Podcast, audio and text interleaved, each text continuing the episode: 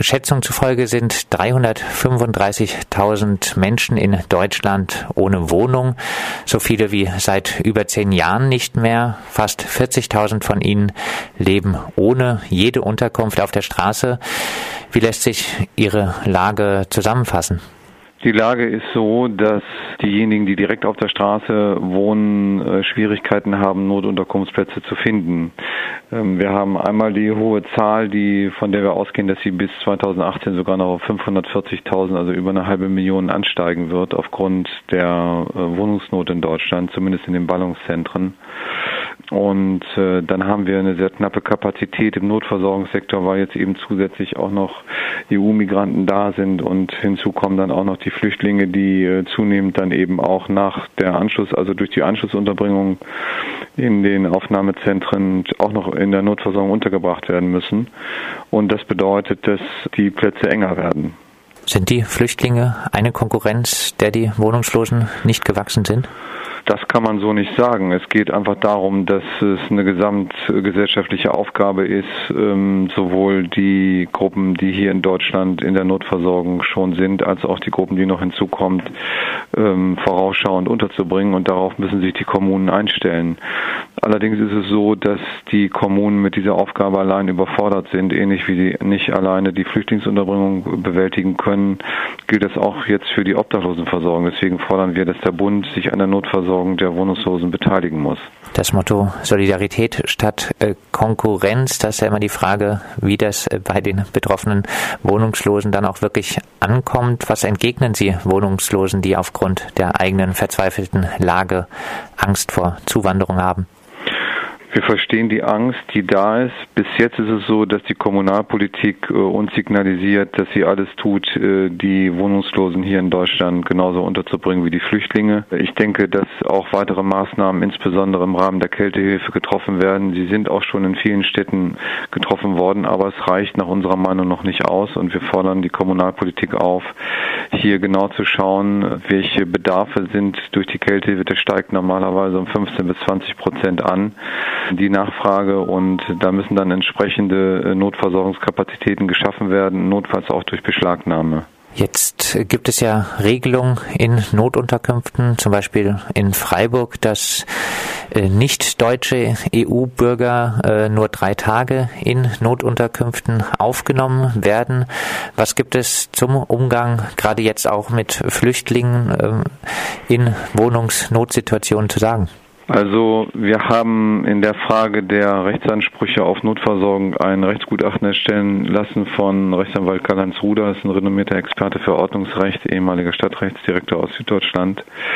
Der kommt ganz klar zum Ergebnis, dass äh, diese Praxis rechtswidrig ist. Ähm, auch äh, EU-Migranten, die unterliegen ja der Freizügigkeit in der Europäischen Union, haben Anspruch auf Unterbringung nach Ordnungsrecht. Also sie dürfen nicht nach drei Tagen äh, weggeschickt werden.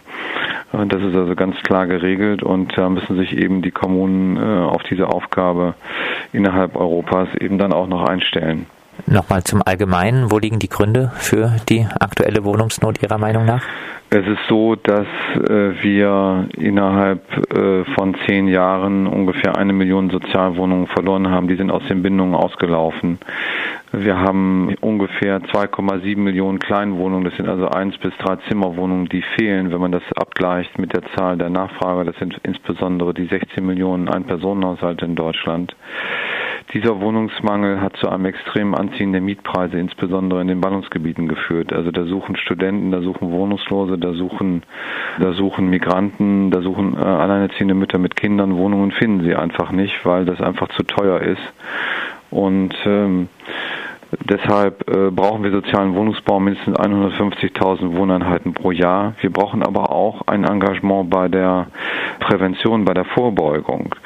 Wir fordern die Bundesregierung auf, hier ein Präventionsprogramm aufzulegen, das sogenannte Fachstellen fördert. Das heißt, das sind Stellen, die schon Mietschulden übernehmen können, im Vorfeld verhindern, dass es Obdachlosigkeit gibt.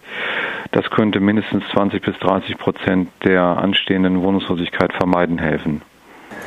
Abschließend, Sie rechnen bis zum Jahr 2018 mit mehr als einer halben Million wohnungsloser Menschen. Sie haben jetzt ein paar Forderungen äh, schon angesprochen, die wahrscheinlich auch auf dem Kongress entwickelt worden sind. Glauben Sie daran, dass man diese Entwicklung der immer weiter steigenden äh, Zahl an wohnungsloser Menschen noch stoppen kann? Also ich glaube, in den Jahren 16 und 17 wird man das kurzfristig nicht schaffen können, aber wenn die Maßnahmen im Laufe äh, des Jahres 16 auf den Weg gebracht werden, dann werden die Zahlen, die wir jetzt prognostiziert haben für 18, so nicht erreicht werden. Das heißt, es gibt auf jeden Fall einen Handlungsspielraum der Politik. Äh, man muss nur koordiniert handeln. Das heißt, wir brauchen einen Wohnungsgipfel, der mit dem Ziel eingerufen werden muss, einen nationalen Aktionsplan zur Bekämpfung zur Wohnungslosigkeit und zur Versorgung von Wohnungslosen und Flüchtlingen mit eigenem Wohnraum zu schaffen. Wir haben dafür schon 2014 ein Konzept vorgelegt. Es ist jetzt Zeit an der Bundesregierung, äh, hier die Verantwortlichen, die politischen Akteure uns auch mit an den runden Tisch zu holen und über diese Maßnahmen gemeinsam zu beraten und dann ein abgestimmtes, ein schnelles, ein sofortiges Konzept auf den Tisch zu legen, dann wird man äh, mit Sicherheit diese Zahlen noch nach unten drücken können. Das sagt Thomas Specht, Geschäftsführer der Bundesarbeitsgemeinschaft Wohnungslosenhilfe BAKW. Mit ihm sprachen wir anlässlich der Bundestagung der Wohnungslosenhilfe. Mehr Infos zum Thema gibt es auch auf der Webseite www.bakw.de.